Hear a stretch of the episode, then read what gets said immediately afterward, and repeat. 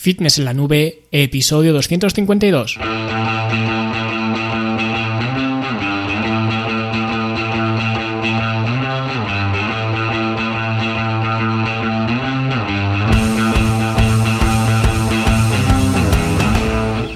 Bienvenidos a todos un viernes más aquí a vuestro podcast a Fitness en la Nube donde hablamos de fitness, de nutrición, de entrenamiento y donde cada viernes, cada semana os traigo las técnicas, consejos, estrategias, trucos y como queráis llamar para que construyáis un mejor físico y tengáis un estilo de vida más activo y más saludable.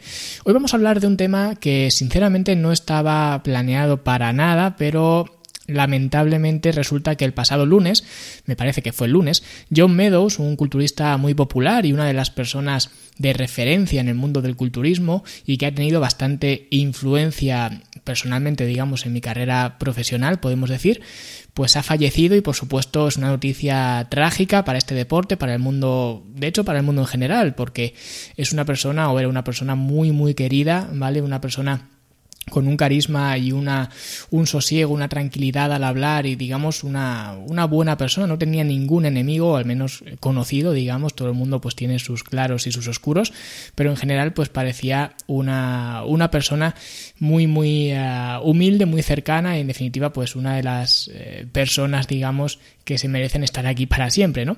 Pero bueno, como pues ha ocurrido esta, esta noticia y es mucho, es muy probable que muchos de vosotros no supierais quién es John Medus, pues querido hacer este episodio para hacer mi pequeño tributo a este hombre que si no sabéis quién es, pues os aconsejo que os quedéis a escuchar este episodio. Y antes de hablar del gran John Meadows, como siempre, pues hablamos de la Academia de Fitness en la Nube, la academia para verte mejor, sentirte mejor y rendir mejor, donde encontrarás material formativo como cursos, talleres, programas de entrenamiento, algunos de ellos, por cierto, influenciados por John Meadows, ¿vale? Una biblioteca inmensa de ejercicios y todas las herramientas para ayudarte a optimizar tu estilo de vida. Y además, como ya os dije, creo que fue la semana pasada o hace dos semanas, cuando ya os lo comuniqué, está aún abierta la encuesta para que podáis escribir qué cosas son las que más os gustan de la academia, qué cosas son las que menos os gustan, qué contenido os gustaría que hubiera y en definitiva pues vuestra aportación para que hagáis la academia más vuestra, si es que se puede decir así. Así que si queréis que haya algo en la academia que actualmente no lo hay, o queréis que la oriente de otra forma o lo que sea, pues hablad ahora o callad para siempre, como se dice en las bodas. Y eh, bueno, ya están llegando las eh, primeras respuestas, o ya han llegado de hecho bastantes, ¿no? Que aún no las he mirado, la verdad. No quiero mirar ninguna hasta que no esté cerrada la encuesta, porque quiero sentarme tranquilamente y ver todas las respuestas sin dejarme influenciar por estas primeras que, están llegando. Así que aún no he mirado ninguna, pero están llegando y si sois alumnos o alumnas de la academia, pues en la página principal veréis el acceso a la encuesta para poder dejar vuestra opinión y os aseguro que será escuchada. No podré contentar a todo el mundo, obviamente, pero escucharé todo lo que tengáis que decir, ¿vale? Y bueno, para participar en el rumbo que va a tomar la academia y disfrutar de todo el contenido presente y futuro, pues ya lo sabéis, fitnessenlanube.com y ahí tenéis toda la información para inscribiros. Y bueno, ahora sí vamos a hablar de John Meadows y os voy a contar por qué lo considero un mentor para mí y por qué es un personaje tan importante, o al menos yo lo considero o lo califico como muy importante en el mundo del culturismo, sin haber sido nunca, que esto es lo curioso, digamos, sin haber sido nunca un culturista de los mejores del mundo. Y sobre todo, quiero que este episodio sirva para que sepáis quién es John Medus, porque sé que habrá mucha gente que, que lo sepa, pero mi audiencia tampoco tiene lazos estrechos con el culturismo. De hecho, yo muchas veces he reconocido que el culturismo no es que me apasione precisamente. Pero aún así creo que este hombre se merece un reconocimiento por lo que ha hecho toda su carrera en el mundo del, fitness, del entrenamiento y del, culturismo, ¿vale? Y quiero empezar diciendo, eh, pues, cómo conocí yo a John Meadows y lo conocí a través del portal T-Nation, ¿vale? Que de nuevo quien sea más aficionado al culturismo, pues seguro que lo conoce, ¿vale? Que de hecho aún sigue en activo, ahora ha cambiado un poco el, look, antes era eh, mucho más llamativo porque el fondo de la web era negro y, las letras blancas, que normalmente pues en todas las webs siempre es al revés, ¿vale? El fondo blanco y las letras negras, los títulos eran amarillos, creo recordar, o azules, ¿vale? En fin, que era una web bastante peculiar, tenía una esencia propia y recogía artículos de muchísimos entrenadores y uno de ellos era John Medus, ¿vale? Y creo que lo descubrí y no estoy seguro si fue por un artículo hablando de los hombros o de las piernas. Y tenía ideas muy interesantes en ambos, tanto en los hombros como en las piernas. De hecho, ideas que yo he llevado a cabo muchas veces y que de hecho muchas veces sigo llevando a cabo, como por ejemplo en un entrenamiento de hombros, pues empezar haciendo eh, trabajo para el deltoides posterior o en un entrenamiento de piernas empezar haciendo un cool femoral en lugar de una sentadilla. Pues todas estas cosas que en la academia, de hecho, en algunos programas vais a ver que lo hago así, yo lo aprendí de él y de este tipo de, artículos, ¿vale? Y de entre todos los autores que escribían en T-Nation, eh, John Meadows me gustaba porque antes, cuando YouTube, pues no era YouTube, por así decirlo, él ya estaba grabando vídeos de sus ejercicios y esos vídeos aparecían en, en, sus artículos, ¿vale? Estaban embedidos en. estaban subidos en YouTube, digamos, y esos vídeos estaban metidos dentro del, del artículo de T-Nation, ¿vale? Con lo que no solo leías un artículo de John Meadows, sino que además también podías verlo haciendo el ejercicio que estaba describiendo en el artículo. Y en ese momento donde no era tan común ver esto, pues a mí me gustó mucho y me empecé a aficionar, digamos, a su contenido y eso que en esos momentos pues a mí me costaba mucho leer en, en inglés, pero afortunadamente también había otros portales como Fisiomorfosis, ¿vale? Aquí en España, que muchos de esos artículos de T-Nation los traducían y los publicaban ahí. Y entonces pues podía leer muchos de sus artículos en, español y desde aquí pues también un saludo a la gente de Fisiomorfosis porque esa web, aunque creo que ya no existe, ayudó mucho a gente como yo que estaba empezando en el gimnasio sin tener ni idea de nada y con esos contenidos pues la verdad que nos ayudaban bastante. Pero bueno, en cualquier caso empecé a ver a John Meadows pues como un referente en el mundo del culturismo, ¿vale? Más adelante cuando ya pues YouTube empezó a ser YouTube, ¿vale? Pues ya me suscribí a su canal porque también era, era youtuber o empezaba a ser youtuber, ¿vale? Haciendo vídeos, hablando de entrenamiento, nutrición y demás. De hecho, como veis, John Medus realmente empezó a escribir, digamos, en, revistas, en, en portales como T-Nation y demás, mucho antes que mucha otra gente más mayor quizás, o incluso empezó a ser youtuber antes de que empezaran los youtubers, es decir, siempre iba como un paso por delante. ¿Vale?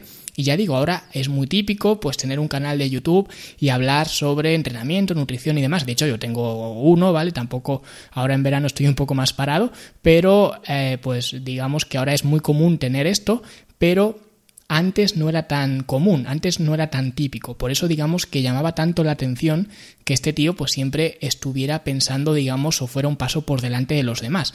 Así que en definitiva empecé a seguirle Luego empecé a inscribirme también en sus seminarios online privados que, él hacía.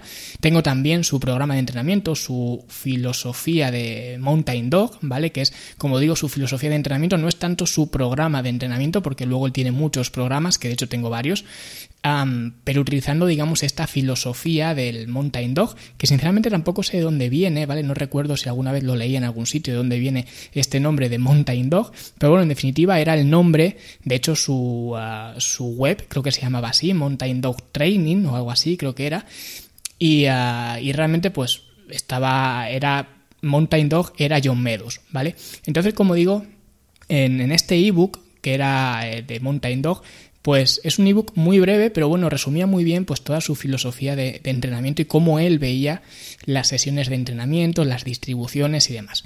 Pero en fin, poco a poco pues empecé a meterme más en el universo de John Meadows y esto, como he dicho antes, digamos yo que no era precisamente un fan del, del, culturismo, al contrario que él, que él lo amaba con todas sus fuerzas, el culturismo y demás, pero me encantaba la forma que él tenía de comunicar, de explicar las cosas, no con un estudio de PubMed por delante, sino con su experiencia, la lógica y el sentido común que muchos entrenadores a día de hoy parece que, ya han perdido, ¿no?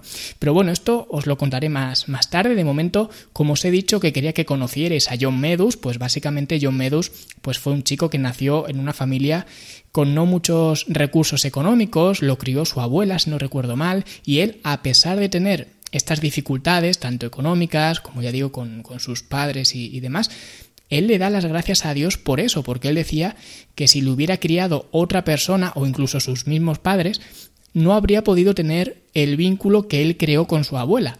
Y esto ya dice mucho de él, porque a pesar de tener una situación difícil, él miraba, digamos, el, lado positivo de, esa situación, que es irónico pero cuando murió su abuela, él quedó pues devastado como es normal, pero lo peor que le sentaba era que su abuela había muerto de repente, simplemente se fue a dormir y ya no se despertó.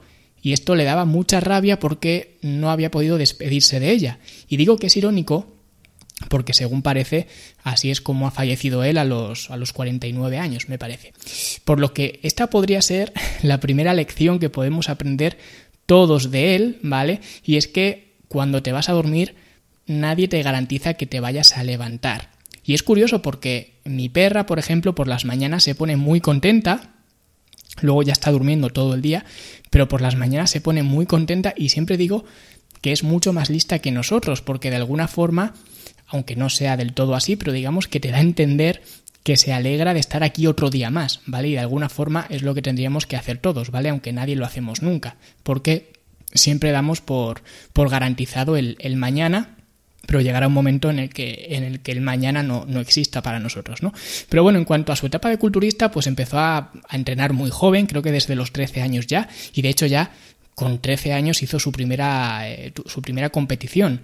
Y de hecho era una competición pensada para adolescentes de entre 14 y 17 años, y lógicamente John pues quedó el último porque era el que menos desarrollado estaba. Y lógicamente en esos años, cuando estás en tu adolescencia, pues un año de diferencia marca mucho el desarrollo que tienes. Y encima John era de los más pequeños, de hecho era el más pequeño porque no llegaba ni al, al mínimo, por así decirlo, y lógicamente pues llegó el, el, último. Y luego ya poco a poco pues continuó entrenando y compitiendo y demás. Y en 2005 empezó a tener problemas en el estómago mientras se preparaba para una competición.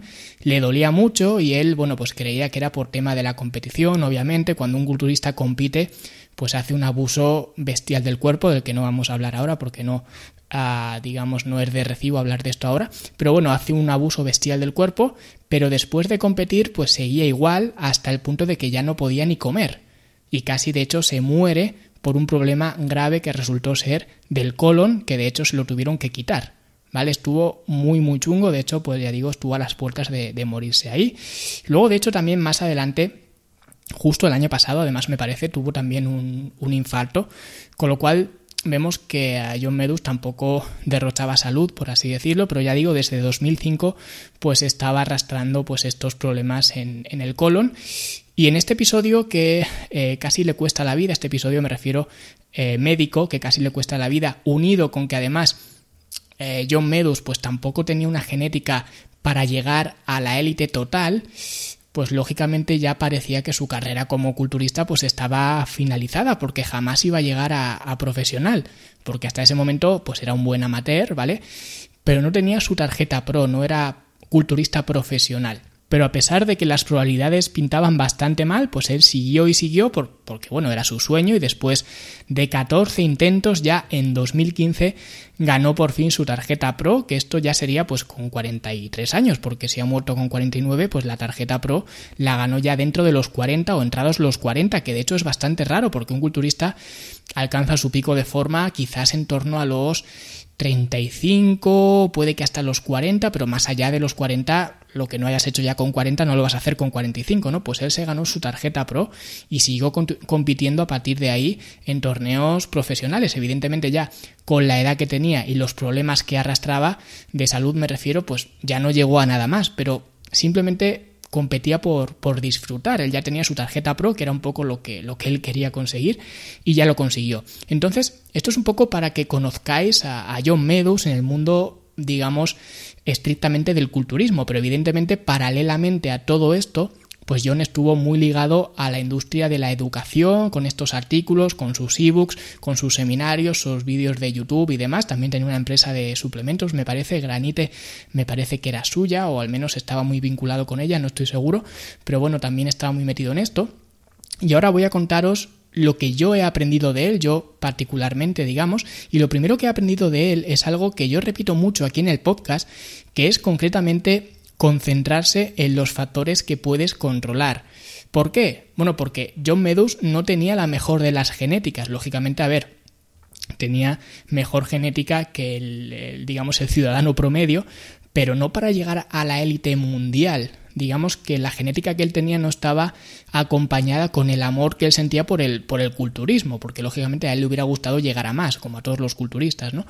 Y ni siquiera además tenía colon, con lo que esto es algo, estos eran, eran cosas que no podía controlar, no podía controlar su genética, no podía controlar los problemas de, salud, digamos, que, venía arrastrando, tanto, el, ya digo, pues el tema del infarto que le dio el, el año pasado, también el tema del colon y demás, y yo jamás le escuché echarle la culpa a nada de esto para no conseguir, por ejemplo, su tarjeta pro antes o para no haber llegado más lejos en la, en la competición de, de, culturismo y demás. Y además con la influencia mediática que él tenía, hubiera podido hacerlo, porque todo el mundo le quería mucho, como he dicho antes, no tenía prácticamente enemigos o no se le conocían enemigos. Sus vídeos de YouTube, de hecho, creo que tenían un ratio me gusta, no me gusta descomunal, es decir, había muy muy pocos no me gusta, que de hecho no sé quién serían, yo creo que los pone YouTube a los, los no me gusta ya de forma automática porque debe de haber, pero eh, realmente era, era algo descomunal para la cantidad de seguidores que tenía. Hablando de temas fitness, que siempre son comprometidos, doy fe, pues él tenía eh, muy pocos haters, por así decirlo, ya digo, casi inexistentes. Y eh, pues él quizás podría haberse excusado, digamos, en pues este tipo de cosas para no haber llegado más lejos. Todo el mundo lo hubiéramos entendido porque todo el mundo sabemos o nos podemos imaginar que competir sin colon pues siempre es más difícil que competir con todo tu cuerpo entero, ¿no? Con lo cual, digamos que, que es algo que, que, aprendí de él, el hecho de jugar con las cartas que tienes, porque luego ves a culturistas de regionales, por ejemplo, diciendo que no han ganado porque los jueces le tienen manía. Pues esto es un poco la diferencia que hay, que cada uno, como he dicho antes, tiene que jugar con sus cartas y esto es algo que yo digo mucho en el podcast y John tuvo que jugar con sus cartas y es lo que, lo que digo siempre, ¿no? De dentro de tus limitaciones encuentra tus posibilidades y esto es algo que aprendí de John Medus sin que nunca tuviera que decirlo, simplemente con la forma en la que él se comportaba y la forma de, reaccionar y de convivir pues con lo que le iba sucediendo, ¿no? luego también aprendí de él a escuchar a, tu cuerpo, esto ya digamos dentro del, del ámbito del entrenamiento más estricto, porque en una época donde las preparaciones de Excel, como digo yo, estaban muy de moda, todo el mundo anotando los pesos que levantaba, las progresiones, los RMs y demás, John Medus era un tío más que coherente decía que bueno, que todo esto estaba muy bien, pero que al final debes aprender a escuchar a tu cuerpo. Y si el diario de entrenamiento te dice que debes levantar 100 kilos, pero hoy no te ves levantando 100 kilos, pues oye, levantas 80 y ya está. Y esto no es un fracaso, esto es escuchar a tu cuerpo, que esto es algo que yo digo también mucho, y de hecho, seguramente si me escucháis en el podcast de forma más eh, continua y más asidua, lo habréis escuchado de mí. Y yo lo aprendí de él. Bueno, de él y de otro mentor, ¿vale? Pero eso lo decía él. De hecho, él decía que el peso que levantaba en un ejercicio le daba exactamente igual, que él entrenaba y en la última serie que tenía que hacer, si tenía que hacer seis repeticiones, él se aseguraba de, llegar a la repetición número 6 totalmente agotado. Y si por casualidad llegaba un poco sobrado, pues aumentaba un poquito el peso y hacía otra serie más porque para él su objetivo es que su última serie fuera, pues ya digo, casi al fallo. Y él decía que si hacías eso, si conseguías que tu última serie pues llegaras al fallo y dabas todo lo que tenías, ya está, tu trabajo ha terminado independientemente del peso que hayas movido. Y para eso obviamente necesitas escuchar a tu cuerpo y saber si tienes que añadir una serie o incluso quitar. Si un ejercicio, por ejemplo, te está dando mala espina o no estás cómodo del todo, pues saber decir hasta aquí y terminar de hacer el ejercicio antes de, lo que diga tu papel. Pues esto es algo que él pregonaba, él, digamos, estaba muy a favor del hecho de escuchar a, tu cuerpo. Luego también otra cosa que he aprendido de él ha sido a tener formación continua, porque John Medus, que era un tío súper respetado en la industria, no era nada raro verlo rodeado de gente como Scott Stevenson o Eugene Tio o Joe Bennett, que son gente del sector y él se rodeaba de ellos para aprender de ellos. Él no tenía ego ninguno a la hora de aprender. De hecho, yo recuerdo verlo en un seminario de Eugene Tío, que además es curioso porque Eugene Tío ha llegado donde está en parte gracias a John Medus, que fue un poco su padrino, su mentor, por así decirlo, y verlo dando un seminario y ver a John Medus entre el público prestando atención con un interés y un respeto bestial. De hecho, no era raro que al lado de John Medus pues estuviera pues algún chaval también de público con poca experiencia entrenando y veías la cara de John Meadows de concentración y era la misma que la del chaval. Y eso era porque, como he dicho antes, amaba el culturismo y amaba aprender de otras personas y eso se notaba, no lo podía esconder, porque no es lo habitual cuando ya estás en la cima de algo dejar el ego al lado y querer seguir aprendiendo siempre. Y esto es algo que yo he aprendido de él. Por eso yo estoy constantemente intentando formarme, intentando saber el porqué eh, de las cosas, por qué un ejercicio es mejor o peor que otro, intentando aplicar la lógica, estudiando la biomecánica, viendo por qué las bandas de resistencia pueden o no ser útiles y en definitiva intentando mejorar y dejar el ego aparcado como, como hacía John, ¿vale? Aunque ya os digo que no es fácil hacer esto. Por eso John Meadows es John Meadows y yo soy yo. Pero es algo que, tengo muy presente, ¿vale?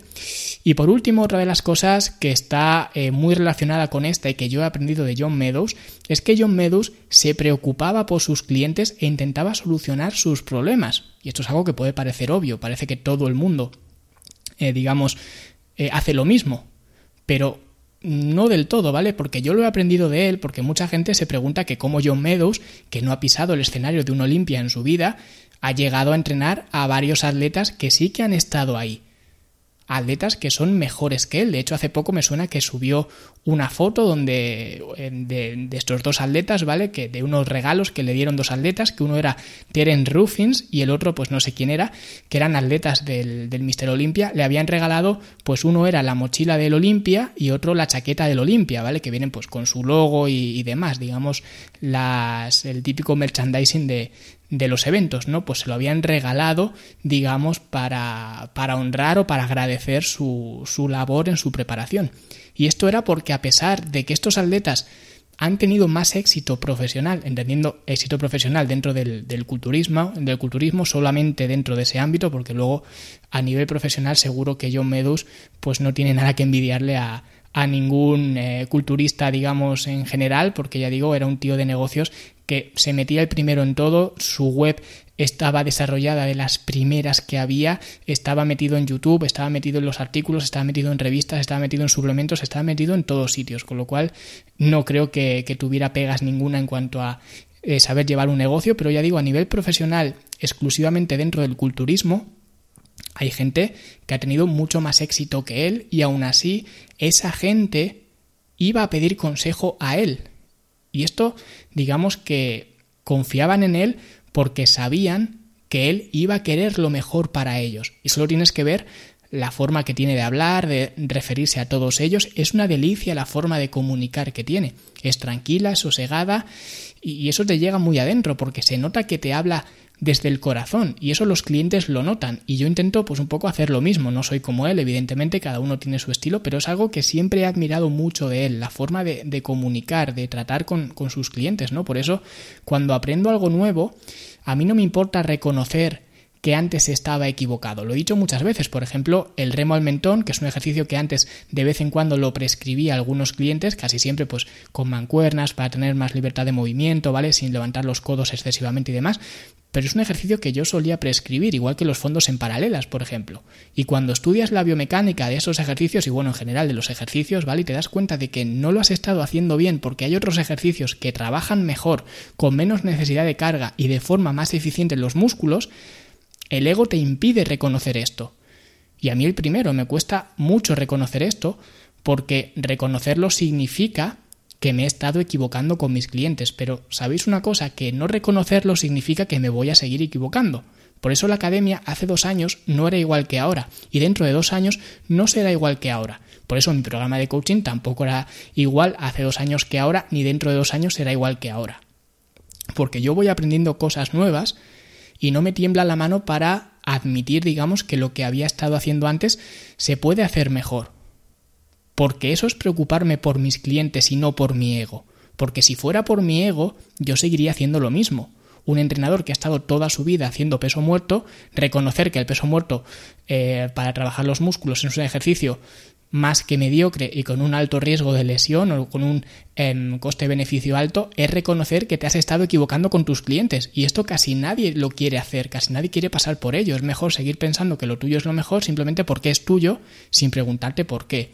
Por eso cuando he mencionado algunos ejercicios como los fondos, el remo al mentón o la rueda abdominal, que hay un análisis en mi canal de YouTube, la sentadilla, la prensa, la sentadilla hack, todos estos ejercicios los analizo fríamente y de hecho, ya digo, en YouTube están y explico las razones que me hacen pensar por qué son buenos o no tan buenos ejercicios, porque intento mejorar para que mis clientes también mejoren.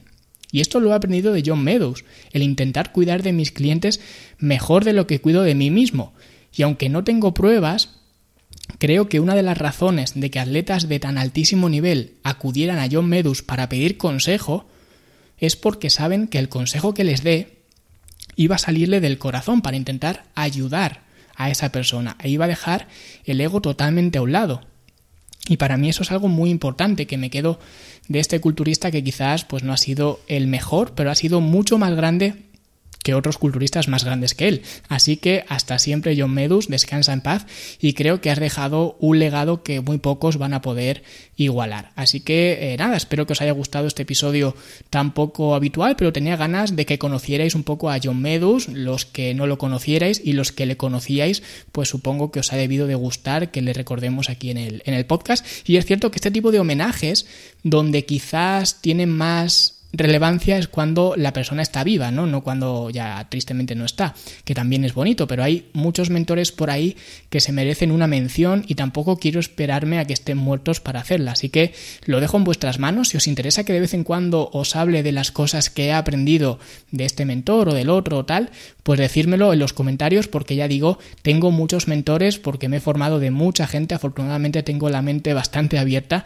y es lo que he dicho antes, procuro no influenciarme por el ego y hay muchos mentores y entrenadores de quienes os puedo hablar, que lógicamente, al igual que con John Medus, no coincido en todo lo que decía, pero cada uno de ellos tiene sus peculiaridades y me quedo con, unas cosas u otras dependiendo de, de, la persona de la que estemos hablando, ¿vale? Así que si queréis saber quiénes son estos mentores y qué cosas he aprendido de ellos, pues eso dejadlo abajo en los comentarios, ya sea en iBox o en mi web en fitnesslanube.com barra 252 que es este episodio y ahí me lo decís. Y si veo que os interesa que hablemos de, este tipo de cosas pues otro día os hablaré de más mentores algunos que siguen vivos y otros que tristemente como John pues ya han, han, fallecido. Así que no me enrollo más. Hasta siempre John. Y vosotros si os ha gustado el episodio y os apetece dejar una valoración de 5 estrellas en Apple Podcast si conocíais a John Meadows y queréis escribir lo que os ha influenciado a vosotros o lo que sea, ya sabéis que podéis dejar un me gusta y un comentario en iBox. Gracias por seguirme en Spotify, por apuntaros a la academia